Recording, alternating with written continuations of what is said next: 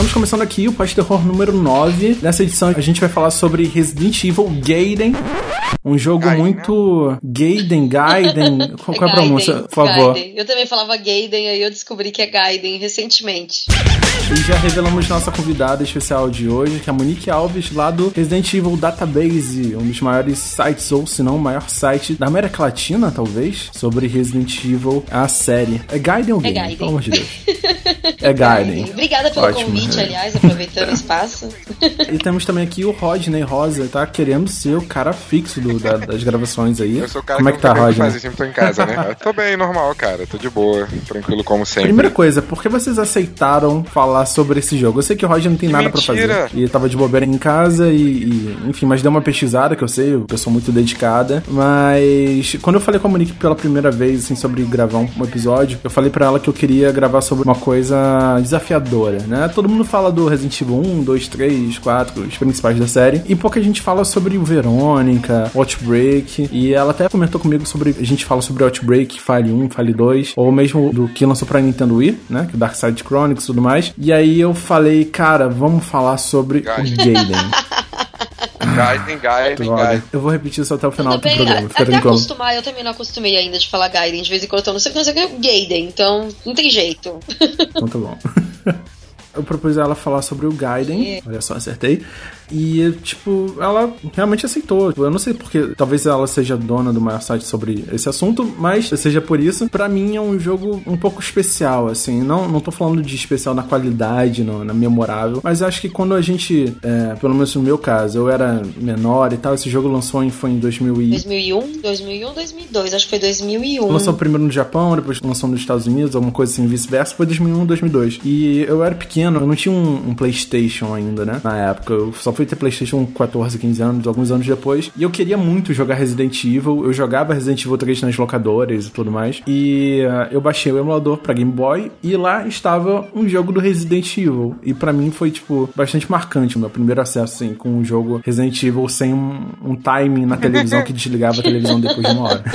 Por isso ficou na minha memória, assim. E sempre ficou uma coisa, sabe, uma lembrança muito boa daquela infância, do jogo, dos zumbis. Eu não entendia, tava em inglês, eu não entendi inglês direito, né? Mas eu gostava e eu peguei o jogo pra jogar de novo esses dias, esse tempo. E eu preferia o que tava na minha memória. mesmo, Geralmente a gente porque- prefere que tá na É diferente. não é um jogo. ele não envelheceu tão bem quanto a minha memória buscava, mas ele tem seus pontos fortes, pontos fracos, e a gente vai falar sobre isso aqui no Postador número 9. Reed, here's a lockpick.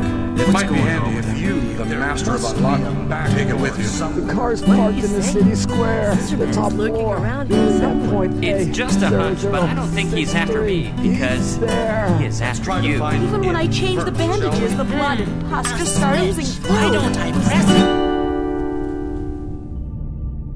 No esforço para acabar com as operações globais da maligna entidade corporativa Umbrella Pharmaceuticals, uma organização secreta foi criada. Essa organização é formada por ex-membros da STARS e ex-empregados da Umbrella. Em algum lugar na América do Norte, no esconderijo dessa organização clandestina, duas e meia da manhã. Me apresentando para o serviço. Bom te ver, Barry. Eu tenho uma missão para você de extrema urgência. Um novo tipo de arma bioorgânica desenvolvida nos laboratórios da Umbrella escapou. Acreditamos que essa arma biológica deve estar entre os passageiros de um cruzeiro de luxo, o navio Starlight. A nova arma é uma criatura extremamente perigosa, mesmo em sua forma humana. Leon S. Kennedy, de Raccoon City Police Department, estava seguindo a arma, mas nós perdemos o contato com ele. Seu último relatório chegou a mais de 24 horas atrás. Objetivo: localizar Leon S. Kennedy e eliminar a arma biológica. Inserção via helicóptero. Localização: o navio Starlight, atualmente cruzando o Atlântico. Extração via helicóptero, enviado após a solicitação via transmissão de rádio. Operativo Barry Burton. Boa sorte com a sua missão. Mm-hmm.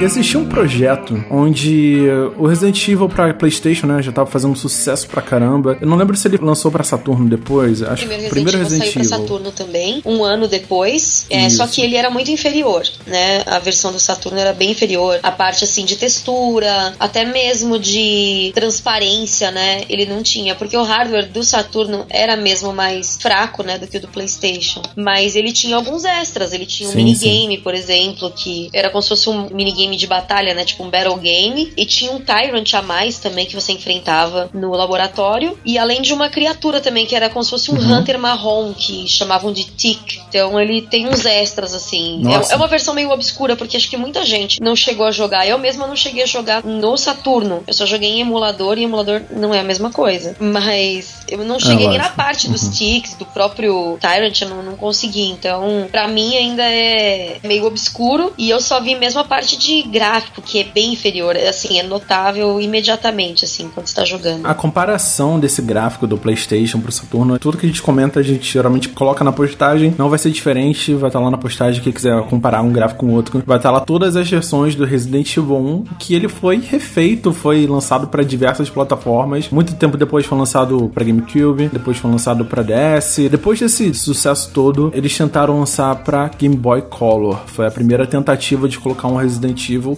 portátil. Seria uma versão adaptada do Resident Evil, primeirão, pro Game Boy Color. Eu lembro que na época, quando eu tava jogando Resident Evil Gaiden, eu era pequeno e tal, eu procurei mais Resident Evil pra portáteis. O Resident Evil Remake pro Color só tinha aparecido em revistas, em anúncios e tudo mais, e logo depois ele foi cancelado. Especificamente em 2000. No ano 2000, a Capcom falou que não tava confiante com a qualidade do produto e não tava deixando a Capcom e os consumidores felizes com o resultado. Então, eles anunciaram mais ou menos em 99, por aí, que eles iam fazer uma versão de Resident Evil 1, seria uma empresa terceirizada, que ia fazer essa versão do Resident Evil 1, esse porte pro Game Boy Color. E realmente, assim, é, seria interessante, mas vazou depois uma versão alfa, alguns anos atrás, Uhum. e nossa, era de dar desespero. Se o Gaiden já é um jogo que, né, pô, acaba ficando enjoativo, porque é a mesma trilha o tempo todo, os cenários acabam sendo muito iguais por causa da limitação gráfica. Então você imagina pra fazer, pra tentar reproduzir a mansão num Sim, jogo aham.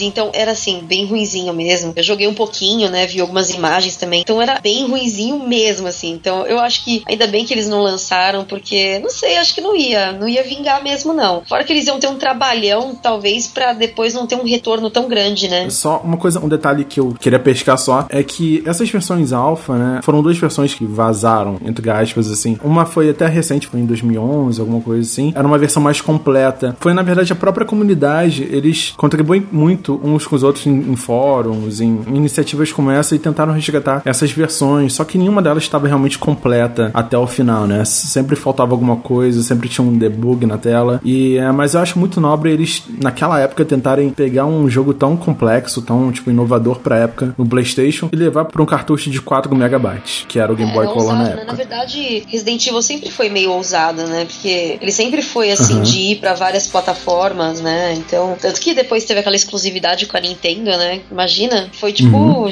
tiro escuro, né? Então, nesse ponto assim, eles sempre foram bastante ousados e sempre, né, com essa parceria com a Nintendo, né? É incrível como Resident Evil participa, né, com a Nintendo, né? Tem um- uma coisa forte com a Nintendo. Sim, tanto que o Revelations, um dos melhores da série que eu já joguei, lançou primeiro pro 3DS. Foi feito pensando no 3DS, bastante disso. Seja o 3D, seja o sistema de Street Pass, seja a visão menor, mais claustrofóbica, própria pra uma tela pequena e uh, para computador não fez tanto efeito em mim quanto É, Eu não, eu o não próprio eu portátil. experienci- assim. eu não experienciei ele no computador ainda. Eu joguei no seu 3DS, né, quando tava na sua casa. E realmente, Aham. no 3DS, ele te dá uma imersão maravilhosa, pelo menos. O Resident Evil Revelations, né? Sim. No computador deve ser bizarro jogar no computador. Ainda mais depois que você já jogou naquela tela ali, tá acostumada a ficar fechado ali. Deve ser muito diferente, deve ser uma coisa bem, bem, bem estranha. E é complicado, né? Você tentar botar um jogo com essa temática, né? Zumbis, ação, tiro, uma pegada bem o andar tanque, né? Pra frente, anda pra frente, pro lado, vira pro lado. E colocar isso no Game Boy Color, que foi no caso, né? Que eles tentaram fazer. Os cenários do jogo eram fixos, né? Eram pré-renderizados com o personagem andando num plano. E eles tentaram passar isso pro Game Boy Color. E ficou muito, muito engraçado, quase uma caricatura. Sim. Os personagens. E eles colocaram tudo, né? Dá pra escolher o Chris, dá pra escolher a Jill e os zumbis. É muito caricato, É. na verdade. Tipo, é um exagero. Mas Isso. realmente, assim, é até um pouco engraçado,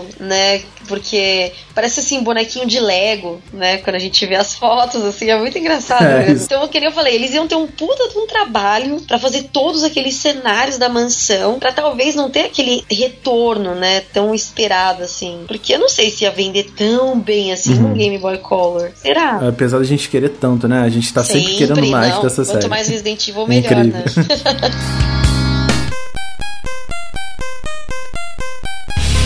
Apesar desse fracasso, eu diria, não seria um fracasso porque não foi lançado, mas das baixas expectativas desse Resident Evil pra Game Boy Color, eles começaram imediatamente a criarem um Resident Evil próprio pro portátil, né? Eles tentaram moldar aquele formato, aquela. Não é a mesma experiência, mas aquela ideia de exploração com um pouco de ação pro portátil, né? Fazer uma coisa mais simples, uma coisa com gráficos adaptados e tudo mais, e não tentar forçar uma adaptação grosseira, um exagero de pixels e cores. Não, eles tentaram criar um novo jogo. No, no caso, foi Sim. Um spin-off, né? Acredito. Gaiden, na verdade, ele é um side story, né? Porque a própria palavra Gaiden significa side story em japonês. Então, como é- foi feito por uma empresa terceirizada, a história dele não vale nada pra parte canônica da franquia. Sim. Né? É simplesmente um episódio ali, um universo paralelo, né? Ele não é um spin-off que daria pra encaixar, né? Como os Aham. Outbreaks, né? Os Chronicles, o É, Survivor. até porque ele não faz diferença realmente nenhuma, ele não introduz nada, né? E ele não muda nada na história, então realmente não faz diferença. Apesar disso, teve a participação da Capcom ativamente. Foi o Shinji Mikami que participou. São duas pessoas importantes da Capcom que estavam supervisionando todo o desenvolvimento do jogo. E eu acho que foi uma experiência para eles poderem testarem coisas novas, na verdade. Porque você vê algumas coisas que são muito novidade pra série que não tinha aparecido isso antes. E foi uma das coisas que me chamou muita atenção quando eles lançaram esse jogo pro Game Boy Color, né? Porque o que, que você vai fazer com um portátil, né? O que, que você vai fazer pra não só contar uma história, mas inovar de alguma forma a série, o formato do jogo, que antes era uma ação terror, e agora você tem um navio pra explorar, olhando a câmera de cima, né? E os cenários de exploração bem diferenciados, pixelados. E ele inseriu vários elementos que eu interpreto como uma tentativa, um teste pra ver como se adaptaria nessa série. Só um detalhe importante mencionar: eles tentaram adiar o lançamento do jogo, tentaram levar o o Gaiden, olha só,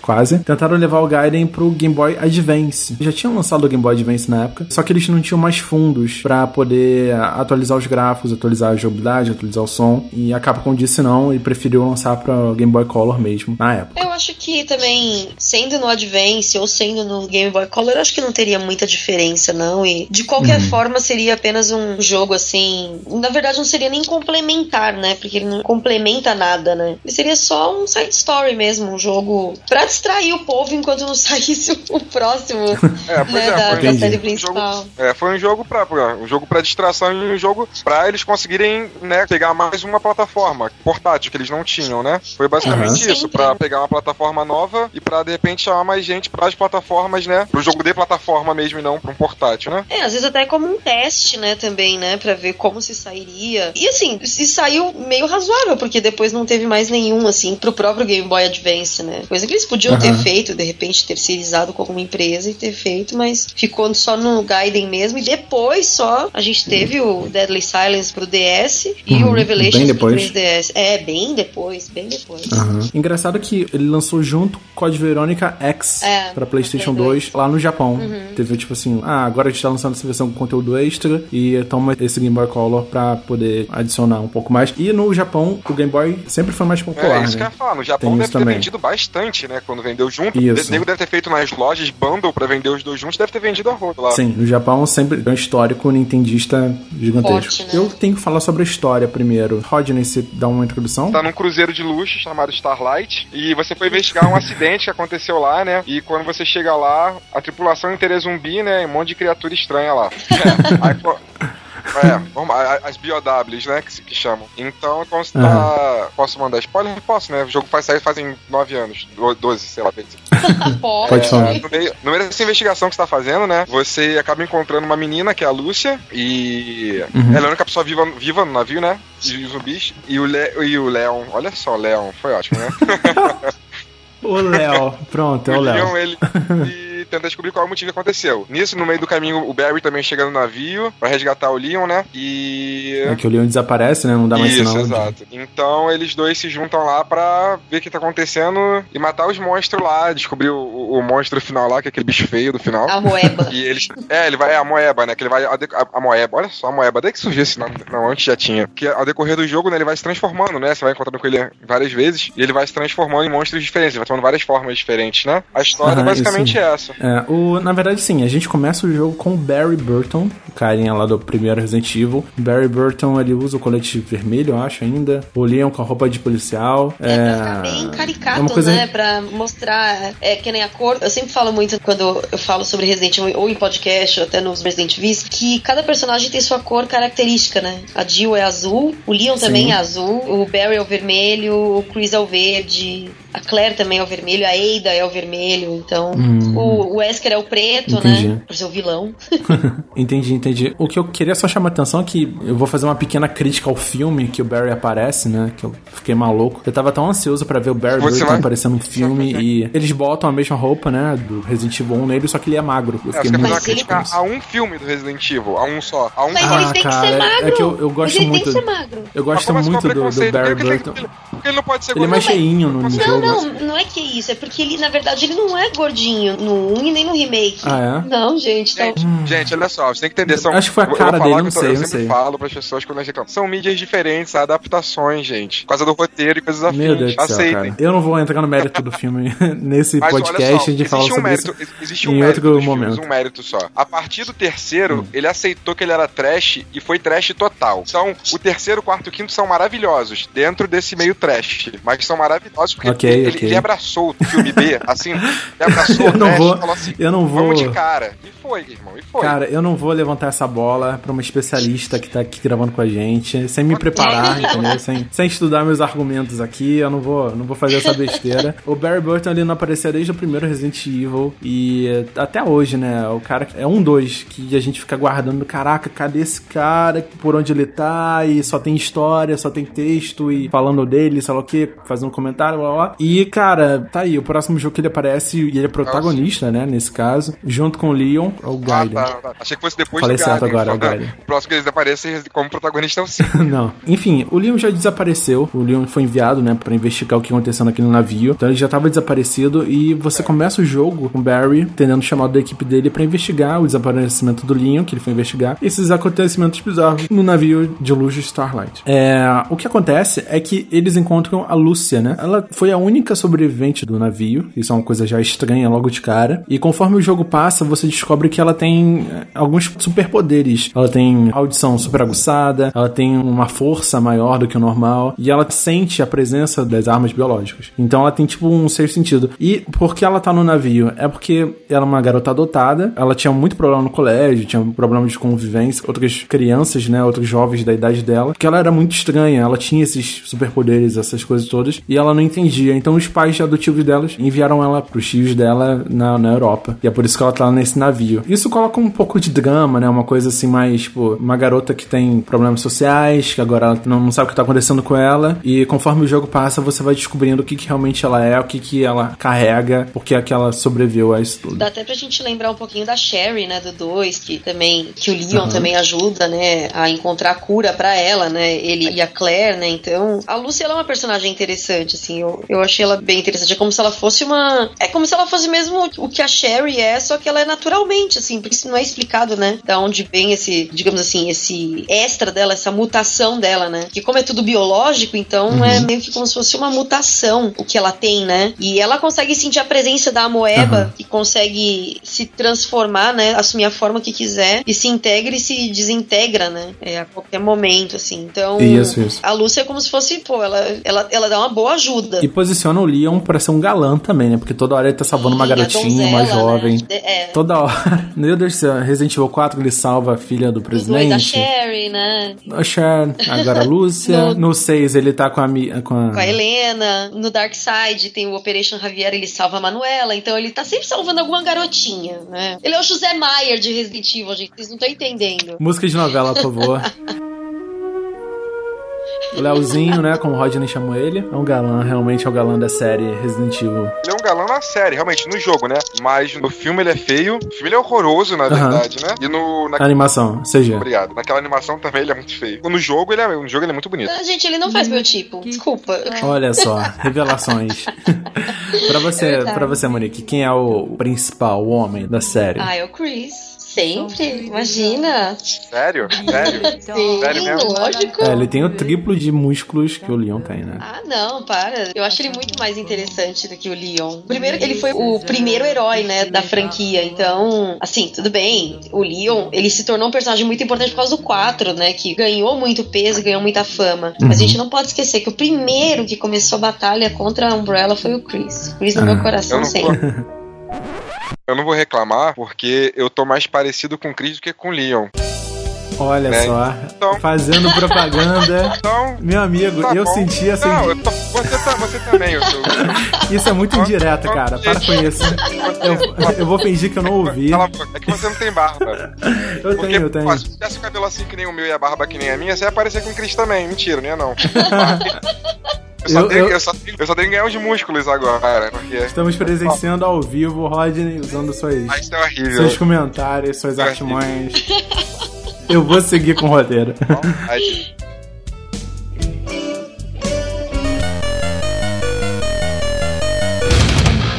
Os inimigos do jogo foram as inovações assim, que me chamou muito a atenção nessa quebra. Tipo, teve uma quebra de unidade dos zumbis, né? Porque do primeiro até o terceiro você tinha zumbis, no Código Verônica você ainda tinha zumbis, e no Gaiden você tinha zumbis pela primeira vez com armas. E isso foi uma loucura, assim. Tá, mas olha só, vamos lá. Aí, eu sou chato. A Monique é especialista, mas eu sou chato. tá, vai. Tá que, era, tá, que era, tá que era zumbi. Ok, ok que era zumbi. Mas o tempo todo eles falam que são armas biológicas também. As pessoas são burras, não adianta. Ah, não, porque agora não é mais zumbi. Nunca foi zumbi, sempre foi arma biológica. Aham, ok. Elas simplesmente evoluíram e modificaram. Agora elas são mais evoluídas, são diferentes, são melhores. Ah, eu não jogo Uhum. mais porque não é ser mais chata zumbi. também? Posso ser Ah. chata agora também? Vai lá, pode ir. É que o zumbi ele não é considerado uma arma biológica em Resident Evil, ele é uma mutação acidental. Ah, Sim, mas ele- a partir disso eles começam a usar armas biológicas, não é? não. Não, não, o zumbi nunca foi arma biológica, sempre foi Não, uma não, não, mutação não. acidental. Eu não tô falando que o zumbi é uma biológica, tô falando Ah, que. sim, a, a partir disso, é que assim, na verdade Isso. o zumbi A ele partir é... dos zumbis eles começam.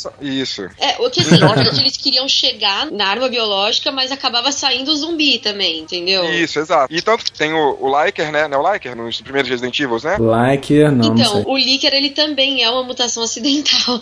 Aí, Exato, então. Carteirada. É isso que eu tô falando, entendeu? Desde os primeiros, existem mutações, existem as armas biológicas que eles foram Aham. fazendo, né? Eu tô falando só do, do fato das pessoas serem chatas e falar, ah, eu não jogo mais Resident Evil porque não tem mais zumbi. Mas desde o primeiro, se você parar pra pensar, sempre foi pra isso. A evolução das armas biológicas. Então, para de reclamar, sabe? O reclama à toa, gosta de reclamar de tudo. Eu entendi o que você quis dizer. Na verdade, eu gosto muito do zumbi em si, né? Porque ele tem um apelo cultural. Hoje em dia ele é muito ultra utilizado, é muito over, é muito exagero, é muito qualquer coisa. Mas naquela época, lá naquela época, o zumbi era bem ou mal uma novidade, assim, como ele foi colocado, né? Aquela criatura lenta. E é bem diferente de um zumbi morto-vivo feito por mágica, ou por bruxaria, ou por É, espírito. na época, é porque na época as influências que você tinha eram de alguns filmes e do Romero, né? Você não tinha muita Isso. coisa. É. Nesse caso, ele é muito mais um corpo, alguma coisa movido a um instinto biológico da coisa, né? Ele é muito mais lento, ele é muito mais mortal, eu diria, né? Não sei dizer. Mas assim, o tipo de zumbi vindo do vírus, eu acho muito mais apelativo de, sei lá, real.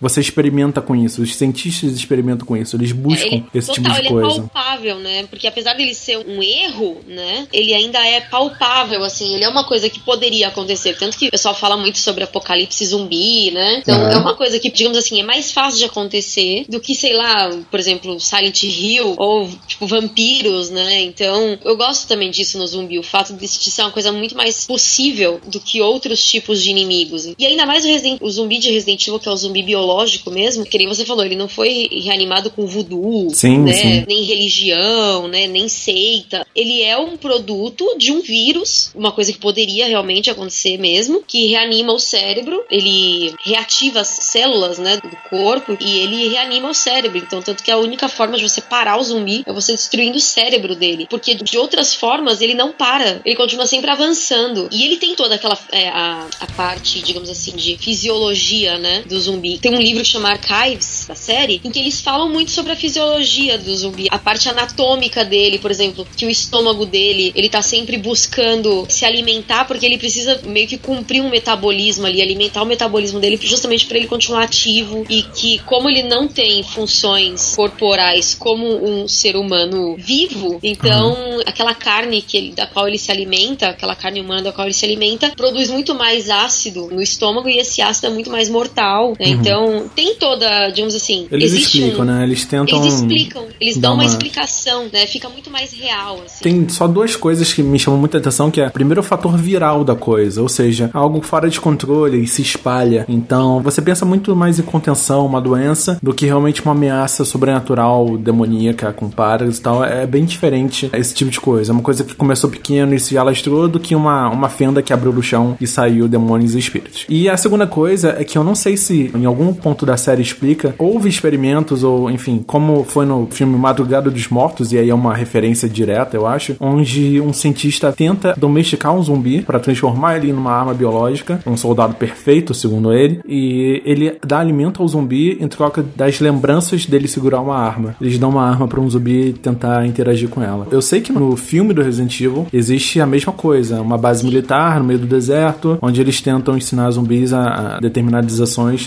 domesticando dessa forma. É, e, e que o pessoal caiu de pau, só que o pessoal não lembra que isso também já foi feito, né? Então. Sim, sim. É, tanto, tanto o pessoal fugindo pro Alasca, é o mesmo final do filme Madrugada dos Mortos. É, eu acho que o pessoal mais caiu de pau reclamando de um filme, vírgula, ruim, que é o Resident Evil, fazer uma referência ao Romero, né? Mas tudo bem. Ah, mas como Bom, não fazer referência ao Romero em um filme de zumbi, né? É, difícil. Não tem como não, não, mas, pô, tão especificamente assim é, é, é muito na cara de pau, né? É, o roteiro realmente foi muito baseado, foi muita semelhança que me incomodou um pouco, mas eu também entendi o que, que eles queriam fazer. E eu achei plausível, assim, mas na série de jogos, algum outro momento aparece algum zumbi com arma, com alguma coisa assim? Eu não lembro, realmente não lembro. No jogo? Não, isso. No jogo não, eu, quatro, eu não lembro. Que são os ganados, né? Que já é, são então mais é. zumbis. É. Não, não, é zumbi mais. Nos zumbis do Gaiden, você tem alguns zumbis com faca, eu acho, ou pés de cabra. Eles nem usam pé de cabra, eles, eles cospem em você. E mais pra frente do jogo, aparece o capitão do navio usando uma pistola. Depois que se transformou em zumbi. Em fala nisso, a gente precisa falar um pouco do sistema de batalha dele, né? Porque como é que funciona o sistema de batalhas e o que, que os zumbis influenciam nisso? O jogo inteiro ele é visto de cima, né? É um top-down. Você movimenta o personagem de esquerda para direita, para cima, para baixo. E quando entra em modo de batalha, seja chegando próximo de um zumbi ou você segurando o botão B e mirando em cima de um zumbi que tenha proximidade, cada arma tem uma, um range diferente, né? Um alcance diferente. Então varia um pouco a distância que você pode começar essa cena de batalha. Você tem uma mira andante. Então você é transportado para uma cena de batalha, onde zumbis aparecem na tela e uma mira andante para esquerda e para direita sem parar no mesmo ritmo. Ela fica andando e você tem que apertar o botão na hora certa que a mira estiver no meio do zumbi para dar o máximo de dano, ou um pouco para os lados do zumbi para dar menos dano. Isso atinge bastante ao decorrer do jogo, porque os zumbis normais você pode tirar de longe e eles não batem em você, mas nesse jogo uma coisa muito chata, essa coisa de a munição ficar acabando muito rápido e ter pouca munição. E a forma de conseguir munição é matando mais zumbis. Até que tem bastante coisa espalhada pelo mapa, mas você matar os zumbis quando você não tiver munição é onde você vai conseguir mais munição. Acho que nem no Code Verônica você matava um zumbi e ele dropava itens. Não, não. Acho que foi a primeira vez que isso aconteceu. Você matar um zumbi e ele dropar um item de munição, de vida, um item que você precisava. Isso veio acontecer no 4 depois. Quando é um zumbi feminino, ela possui veneno. Olha aí o sexismo. absurdo isso. É, que ódio. Os zumbis femininos têm veneno. Então você é. tem que matar ele antes de chegar perto de você. Senão você vai ficar envenenado, vai ficar levando dano e tudo mais. Tem os zumbis com armas brancas, que dão muito dano quando chegam próximos. E o capitão do navio, que tem uma pistola e ele bate em você mesmo estando longe. Sim. A jogabilidade eu achei é única. E eu que eu saiba, eu nunca vi nenhum outro jogo de Game Boy, né? Porque eu tinha um. Acredito que uhum. jogabilidade foi uma jogada muito boa, porque eu acho a jogabilidade pro estilo de jogo muito boa. Novamente, não muda no fato, é repetitiva pra caralho e me incomoda muito. No começo você vai jogando, é muito legal. E você vê, nossa, jogabilidade maneira, né? Diferente, uma coisa única. Ok, você vai jogando, mas daqui a pouco, cara, também é uma coisa que tá de saco cheio já e é difícil. Não sei de onde eles tiraram essa jogabilidade, deve ter algum jogo japonês de onde eles tiraram esse tipo de jogabilidade. Também acredito que já tenha tido É, algum tipo com de. certeza, mas é uma jogabilidade muito boa. Pro estilo de jogo que eles fizeram, foi uma jogada muito boa. Eu achei também assim, porque eu nunca joguei assim, é, jogo com nenhum tipo de. com esse tipo de sistema de batalha, assim. Eu não sei se tinha muitos jogos com esse sistema antigamente, porque eu não tinha Game Boy Color, eu não tinha nenhum portátil na época, então eu não sei. Ah. Eu, assim, pra mim foi bem difícil, né, eu me adaptar com esse Aham. sistema de combate. Eu tive que apanhar bastante pra poder, né, jogar o jogo, né, porque senão eu não ia conseguir. E pra mim foi bem difícil. Depois, claro, depois você pega o jeito, aí fica mais fácil, mas muitas vezes eu tentei evitar o máximo de confrontar o zumbi, eu tentava fugir ali pelo cantinho ali. E aí quando ele pegava, dava aquela raiva, ai meu Deus, lá vai a gente pra aquela tela de novo da, Aham, da batalha. E você não pode correr, tem isso também. Sim, então. Mas isso, isso pra época, né, assim, pro portátil, era até legal, porque tinha muito jogo de turno na época ainda, então isso era um costume. Na época não incomodava tanto quanto se você for pegar hoje pra jogar. E vai te incomodar essa parada pra carregar os tiros que tem que dar, né? Mas na época eu Sim. acho que não deve ter sido tão incômodo, porque era um costume ter jogo de turno na época. O que realmente incomodou, na verdade, foi que os corredores eram muito estreitos, ainda são muito estreitos pra você passar e geralmente você tinha um, dois zumbis pra passar por eles e se você andasse em diagonal você andava mais devagar e você era pego. E aí você não podia fugir dessa tela de combate. Isso eu achei um pouco frustrante. O que você podia fazer era dar alguns tiros no zumbi e ele ia cair no chão e aí sim você era automaticamente levado pra fora da tela de combate, o zumbi no chão, ele podia agarrar sua perna, mas fora isso, não tinha como sair dessa tela de combate. E quando você ficava sem balas e sem vida e você morria, é, o jogo carregava você pra mesma sala, pro mesmo momento de quando você entrou na sala de luta. E o zumbi ainda tá lá, só que agora você não tem mais bala, você só tem a faquinha. Isso que eu não gostei, sabe? Ele te leva pro mesmo lugar onde você estava, só que agora com tudo que você já tinha gastado. Então o jogo sempre tá, tipo, tirando a sua munição. Sempre tá. E quando você morre, tipo, três, quatro vezes seguidas, a solução que ele deu foi, tipo, ah, beleza, você não consegue passar dessa parte, você já não tem munição mais, então eu vou tirar o monstro. E agora não tem mais monstro. Você volta pra onde você morreu e agora não tem mais monstro nenhum pra você lutar. Então, não foi a solução que eu gostei, realmente. Não, não foi satisfatório, entendeu? Pode ser pelo curto tempo de desenvolvimento do jogo, que ele realmente foi curto, acho que foi menos de um ano pra desenvolver, pra eles pegarem a hype do, do, do Code Veronica X e tudo mais. Mas, por esse lado, ele pecou, porque torna a jogabilidade muito repetitiva. Apesar dele inovar um pouco nesse sentido, porque o sistema de saves não tem mais um ponto de save. Agora, quando você muda de um tópico pra outro do jogo, uma quest pra outra do jogo, você tem a opção de salvar. Então, isso ajudou pouco. Foi inovador. Ao mesmo tempo, foi uma solução ruim pra uma jogabilidade, tipo, muito difícil, né?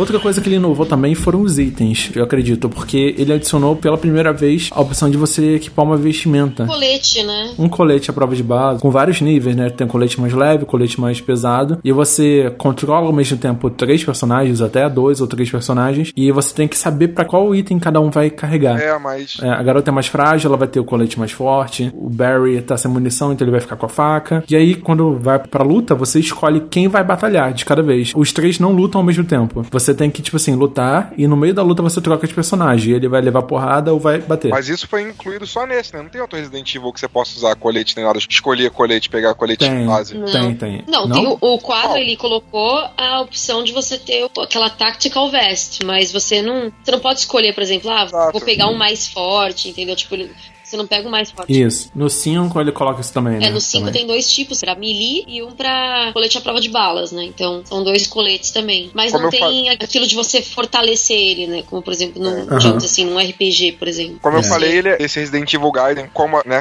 jogabilidade de turno novamente, de você entrar, ele é muito RPGístico, né? A, provavelmente a, a produtora que fez ele portátil, né, como foi terceirizado, É uma base, produtora né? de jogo de RPG e botou esses elementos a mais. né? Aham, sim. Foi uma produtora inglesa, né? A inglesa? M4, extinto M4, com essa versão da Capcom. Uma outra coisa frustrante também é que, apesar do jogo ser dividido em quests, elas são muito repetitivas, tipo, muito mesmo. É, geralmente, toda quest, ela é você achar um item uma chave pra abrir um local. E você tem quatro ou cinco andares, agora não lembro direito, mas as quests fazem você visitar esses locais várias vezes. Então, por exemplo, eu tenho que chegar na cabine da primeira classe. Ah, então eu vou ter que buscar um- uma chave que tá na cabine da terceira classe. Só que antes eu tenho que achar a chave da cabine da terceira classe. Então você vai na piscina, pega uma chave, aí você vai na cabine da terceira classe. Tem vários quartos. O quarto que você quer ir tá trancado. Então você tem que pegar um equipamento de quebrar portas, sei lá, quebrar fechadura. Aí você abre o quarto e depois disso você pega da primeira classe e vai lá pra primeira classe e continua assim. E o jogo é muito disso, é muito repetitivo. Ele faz você andar pelo mapa, vai e volta e os inimigos renascem. Esse é o problema. É, mas acho que não tinha como, né, fazer ele de forma diferente, assim. Uhum. Nossa, eu acho que, assim, na verdade, eu acho que eles tiraram leite de pedra ainda pra fazer o Gaiden. Pra Aham. poder fazer um Resident Evil dentro de um portátil como o Game Boy Color, né? Que já era um, Uhum. um jogo que tava na geração já dos 128 bits, né? Com o Code Verônica, então. Lógico, lógico. Mas mesmo assim, eu acho que, tipo, eles podiam ter tentado algumas coisas diferentes no sentido de. Tem uma das coisas, é, você pode adquirir uma chave explorando o local ou matando um monstro. Então, muitas das vezes, você era obrigado a matar todos os zumbis da sala pra achar a droga chave. Sim, às vezes tava com um Isso, zumbi, né? isso me deixava maluco, maluco, porque você morria várias vezes e às vezes os zumbis renasciam. E eu, puta que pariu, vou ter que matar esses caras de novo. E você só tinha faca, então era bem demorado. A faca dá bem menos dano. E se você não ficar acertando no meio e tal. E, então isso me deixava muito frustrado, entendeu? Esse tipo de quest. É lógico que eles desenvolvem a história durante isso, né? Eles têm encontros e surpresas e tudo mais. Muitos plot twists durante o jogo, isso é bem interessante, bem legal. Só que é muito repetitivo. É muito repetitivo mesmo. A pior parte disso é a música. Eu acho que eu tentei jogar com a música. Eu tentei muito e, tipo, eu não consegui. Aí eu tive sou que tirar, desligar a música. Aí eu não, eu só consegui jogar ouvindo a música Só- original. não, não, eu, eu vou, eu vou botar a música aqui pra todo mundo ouvir, tá? Essa aqui é a música. Mas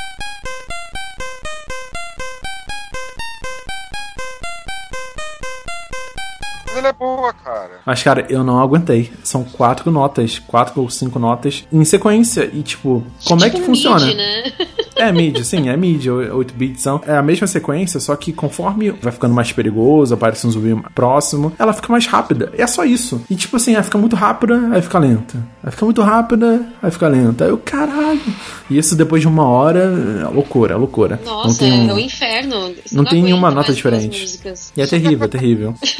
Eu não suportei. Foi pra mim a pior experiência do jogo. Da minha parte foi a música. Realmente eu não aguentei. Da minha também. Desculpa falar, mas foi terrível. Rodney, explica. Não, tipo, sei lá, eu pra jogar um jogo eu sempre tento ouvir a música original porque eu acho que ela foi feita pra você jogar o jogo. Ok. Obviamente que eu- é um costume muito meu hoje em dia, como as pessoas não dão tanta importância a certos jogos, principalmente fora da Nintendo, as pessoas não dão importância a botar músicas decentes pros jogos. Eu geralmente ouço podcast enquanto eu jogo qualquer jogo, a maioria das vezes. Aham. Somente meus MMOs. Ah, assim. É, tem que ouvir podcast, porque eu não tenho como ouvir música do jogo. Mas tá, como eu falei, tudo no jogo é enjoativo. A música é enjoativa depois de certo tempo. Mas ela foi feita pro jogo, não é uma música ruim. Não é algo ruim. Não, não é que ela é que ruim, é que o problema é que ela é muito repetitiva, né? Ela É muita. Ela É. repete o tempo todo. A todos os cenários é a mesma coisa, ok. É. Sim. Realmente é, enjoa, não adianta, não tem jeito. Sim, e eh, você tem músicas memoráveis no Game Boy Color, mas tem músicas realmente detestáveis. Nossa, é, é realmente. Eu acho que o problema foi que eu me forcei a isso. Tipo, eu me obriguei a, não, eu vou jogar a experiência da época. Eu vou botar o meu fone de ouvido naquelas quatro notas e vou deixar repetir até sangrar meu ouvido. E foi o que aconteceu. Eu tive que interromper, não fui pro hospital e falei, chega, vou jogar ouvindo uma musiquinha, tudo certo, é isso aí.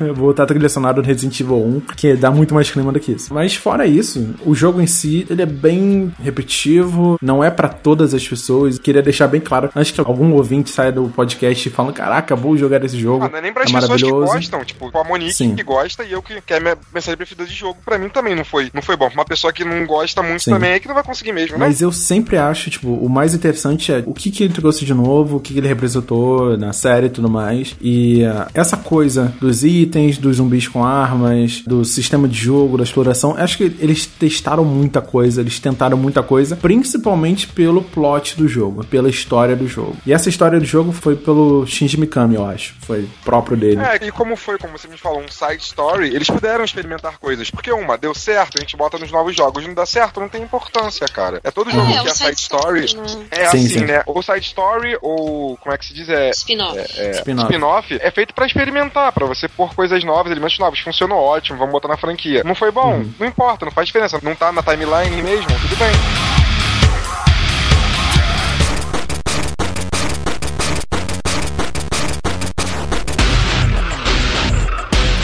Vamos falar agora um pouquinho só sobre a história, o desenvolvimento dela, porque apesar dessa brincadeira de gato e rato, né, de você procurar uma chave, você procurar uma porta, você, ah, agora a gente achou o Leon, ah, só que a garota sumiu, então vamos procurar a garota. Como é que a gente procura a garota? Vamos ter que ir na sala de câmeras. Então vamos para a sala de câmeras, ah, a garota está no banheiro, sei lá o quê. Então fica isso a maior parte do jogo, assim, do início do jogo, pelo menos. Até o momento onde o Leon e o Barry, eles precisam lutar para salvar a vida da Lúcia, lá da Moeba. É, durante essa luta eles descobrem que a Moeba tem sangue verde, uma coisa muito importante. E aí no final do jogo eu não vou falar porque. Pode falar? Não, a gente vai falar no Ah, final, vamos mas. sim. Vamos, vamos sim, mas ainda a gente não chegou lá.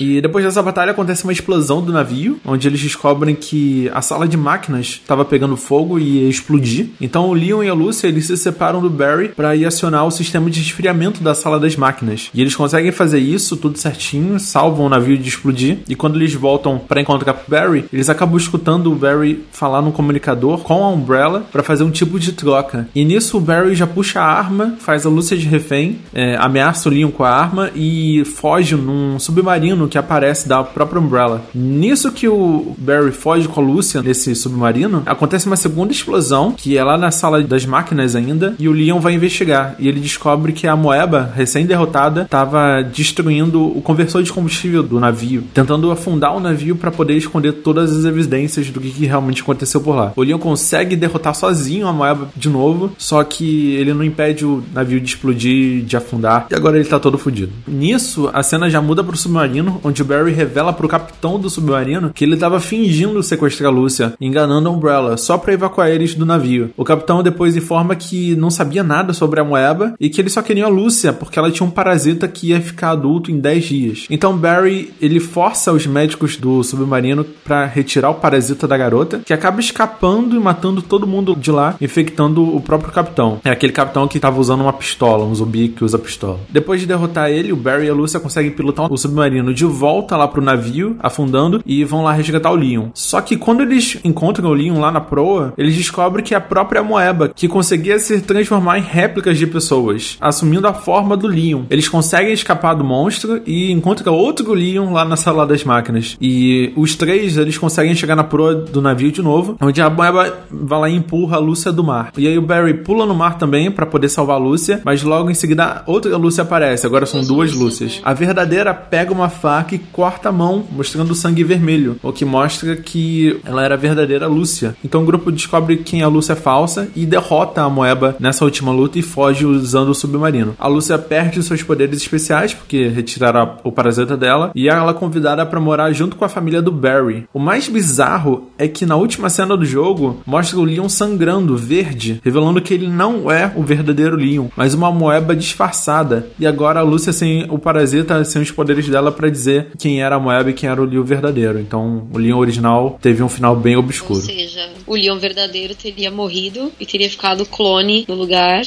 E isso criou muita especulação, porque até então não se sabia que. Muita gente achou que o Gaiden podia fazer parte, né, do canon da franquia, porque depois o 4 anunciava o Leon como infectado. Sim. E aí o pessoal já começou, não, porque ele foi infectado no navio, no Starlight, durante o Gaiden e não sei o quê. E isso foi, assim, alvo de muita especulação por muito tempo. Uhum. Porque muita gente também não entendeu, né, esse final. Se ele estava infectado ou se ele era, Ou na se ele- verdade, um clone, né? Se o verdadeiro teria morrido. Mas pra mim, o verdadeiro teria morrido. Aquilo seria o clone. Sim, lógico. E muita gente não entendeu isso. né? E clone foi utilizado em outros momentos da série. Você tinha clones. Acredito que no 6, principalmente, né? Você tinha clones já. É, no Resident Evil 6 tem aquela história da Carla Radames virar uma nova Ada Wong, né? Eles fizeram uma Aham. mutação nela usando o DNA da Ada e ela se transforma na Ada. Na verdade, eu acho meio dorgas, assim, a história da Carla, sendo muito sincero. Eu adoro a série e tudo. Mas, assim, clonagem é um tema, assim, que eu não, eu não aceito muito em Resident Evil, assim. Eu acho que é muito, tipo, usar... Ah, vamos usar, vai. Não tem o que explicar, vamos falar que é um clone, sabe? Tanto que Ah, tem gente que até pouco- hoje acredita que o Wesker do 5 era um clone, que morreu, não sei o que, sabe? Porque muita gente não quer aceitar o fato de que ele morreu. Então fala que na verdade ele era um clone, que o verdadeiro deve estar por aí, sei lá, deve estar lá na lua, né, com o Elvis, né, porque, sei lá. É, daqui a pouco, pra chegar pra frente, aí vai- todo mundo vai ter morrido, vai ser só clone de todo mundo, gente. É, então, eu, eu, assim, o único clone que eu aceito ainda na, na série Resident Evil é a Alexia, no Code Verônica, que na verdade não é que ela é um clone, né? Ela, o pai dela era um, um engenheiro, enfim, ele conhecia de engenharia genética, né? Então ele pegou o gene da inteligência da tataravó dele e usou na Alexia, né? Que era, a Verônica, né? A tataravó dele, e ele usa na Alexia, na verdade ele usa num, num óvulo, uma barriga de aluguel, né? Ele faz uma inseminação artificial e aí disso ela nasce tão inteligente quanto a Verônica. Sim, sim. Mas ela não é um clone exatamente da Verônica. Tanto que você olha assim nas fotos, ela não é igualzinha, né? Então, assim, esse tipo de clone eu ainda aceito. Agora, clone, tipo, igualzinho, igualzinho. Ai, que feito no tubo de ensaio, daqui a um mês tá no negócio de vidro e sai novinho em folha. é, eu não consigo aceitar, gente. Eu acho que, tipo, é muito golpe baixo, assim, sabe? Querer explicar com clone o negócio, assim. Tipo, ah, não, tenho, não sei explicar, então é um clone, sabe? Entendi. Cara, né, eu achei, achei, um- eu achei um bom final. É um, é um bom final, ponto, né? É um bom final. O problema foi tudo isso que veio depois, depois desse final, né? Todo mundo especulando sobre isso. Sobre ou ter uma continuação do jogo, né? Ou o Leon, quando veio no 4, ter isso dele ser uma arma biológica também, dele ser, na verdade, um monstro lá, ou qualquer coisa do tipo. É um bom final, ponto. O problema é que ele virou um, um final ruim depois que os outros jogos saíram, porque não teve explicação pra nada. Não tem explicação pra nada até hoje. É, ele não entra, né? Então não é encaixa. simplesmente horrível. Um final como esse, de- depois dos outros jogos terem saído.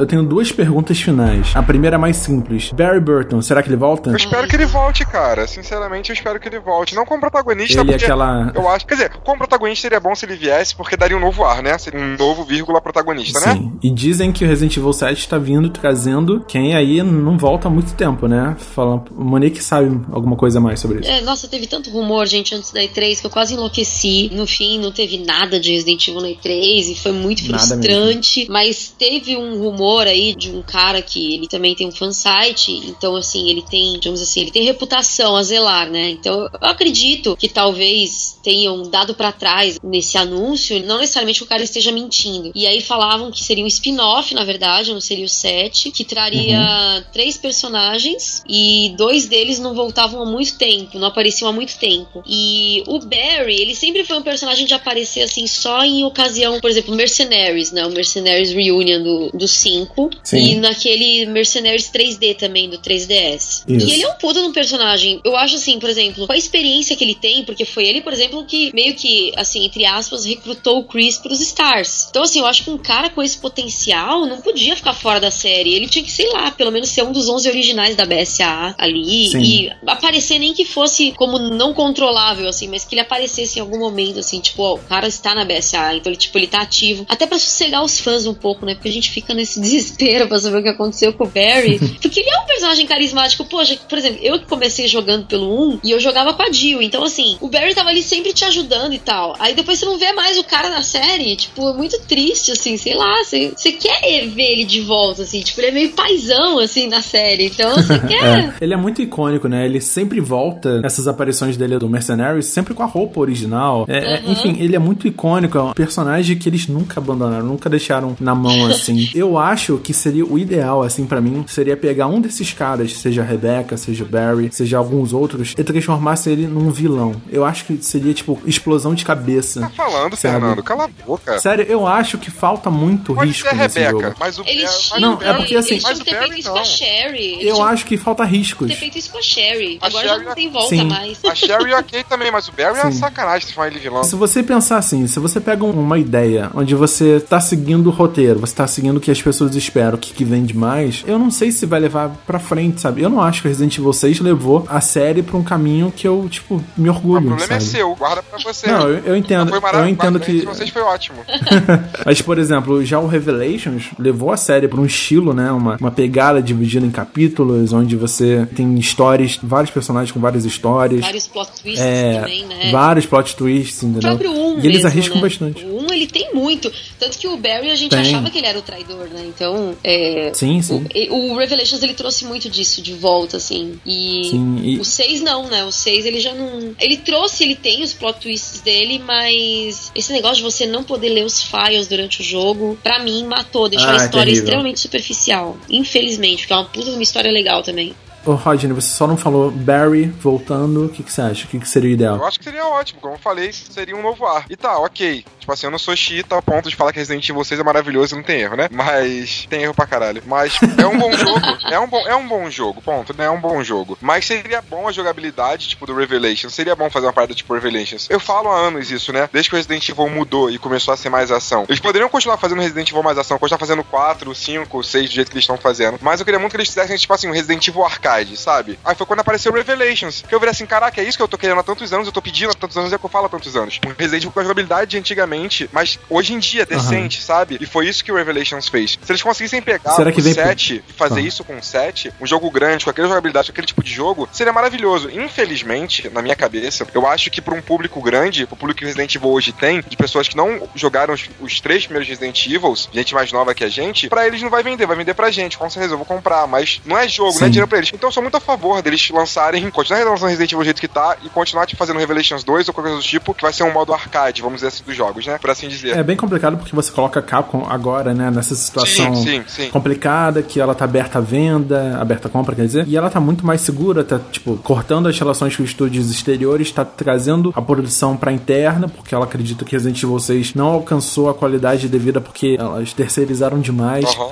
levaram isso a produção pra fora do Japão e tudo espero que o mais. 7 seja bom, Eu cara. acho que tem que ter esse acompanhamento mais de perto da própria Capcom. E é complicado, né? Você quer esses jogos épicos, essas inovações, essas coisas, essas novidades que tragam essa, essa boa lembrança que a gente tem. E ao mesmo tempo eles não querem perder dinheiro, né? Eles querem. Ah, a gente tem que fazer uma coisa mais certa pra poder, tipo, ganhar o dinheiro que a gente É, espera mas o ganhar. problema disso aí foi o 6, né? O 6 eles deram isso, vamos agradar todo Foi. mundo. Vamos agradar todo mundo. É. Eles deram três jogabilidades diferentes. A do Leon é maravilhosa. Sim. A do Jake é legal. A mais ação mesmo é a do Chris, né? Mas. Sim. É, e muda toda. Porém, é. é. a mais dramática também, na minha opinião. mais é, a, dramática. é a mais dramática. Sim. Sim, eles tinham que conseguir pegar essas três coisas e botar numa coisa, a jogabilidade ali daquela que tava do Leon, com a história, não a história, mas a, vamos assim, a dramaticidade que tinha na história do Chris e pôr ali um pouco dos, As das novidades, ações do, né? Jake, do Jake. É, sim, seria ótimo. Entendi. Então eu vou sugerir pra vocês jogarem um jogo chamado Resident Evil Revelation, tá lá na Steam, tá no 3DS. Tem tudo isso aí que a gente tá reclamando do Joga no 6. 3DS. Ele é perfeito, ele é feito pra jogar no portátil. Resident Evil sempre vai dar certo no portátil, tirando o Gaiden.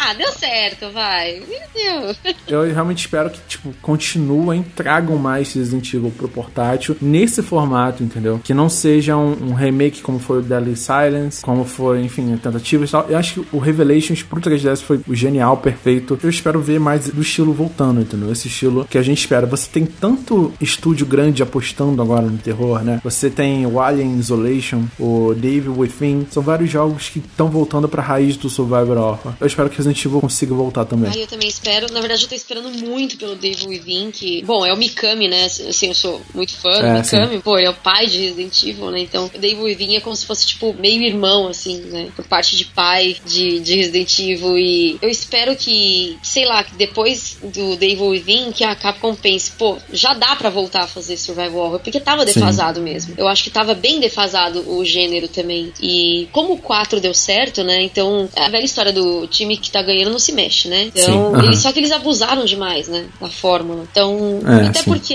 era meio que tendência de mercado. Agora, se o Survival Horror estiver voltando, vai voltar a ser uma tendência de mercado e aí, quem, aí Uhum. acho que Resident Evil tem tudo pra voltar a dar uns bons sustinhos na gente aí, ter uns gore bem legais. Assim.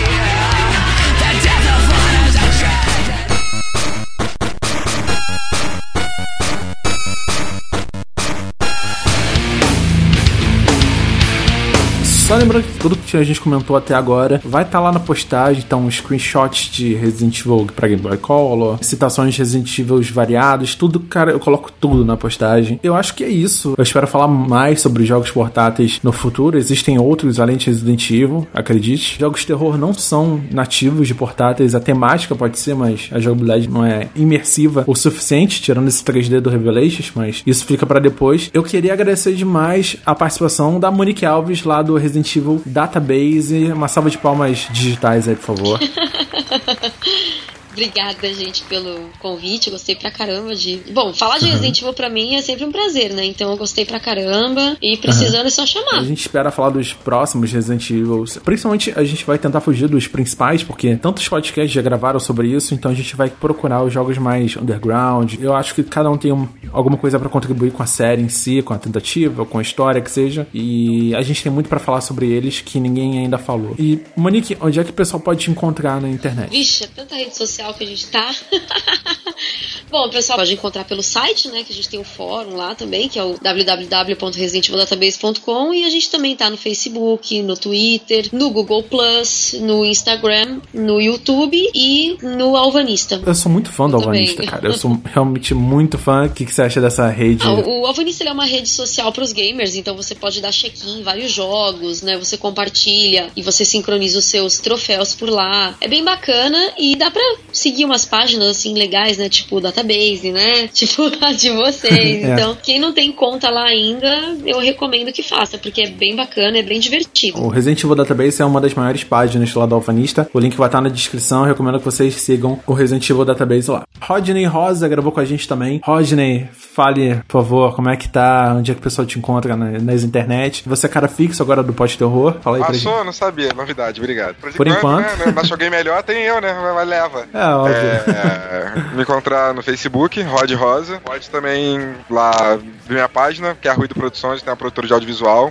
A gente acabou de sair um site novo agora, estamos fazendo bastante trabalho, então se que tiver seu podcast aí, tem banda, gosta de música, dá uma olhada lá e conversa com a gente lá pra fazer um trabalho com você. Exatamente. E se você tiver alguma coisa pra adicionar, corrigir ou comentar sobre esse episódio, visita lá o nosso site, é o podterror.com, e lá vai ter todos os episódios, inclusive esse. Você deixa seu comentário, manda e-mail pra gente, que é o contato arroba podterror.com. E estamos em todas as redes sociais. Eu odeio ficar repetindo o endereço de rede social, acho isso um porre, na verdade. Então procura no Google Pode Terror. Vai ter lá tudo: Twitter, Facebook, todos os links vão estar na postagem também. E agradeço demais novamente a participação de vocês dois. E até o próximo episódio. Valeu, pessoal. Obrigadão mais uma vez pelo convite e a gente se vê pelas redes sociais aí. É, valeu, pessoal, até a próxima.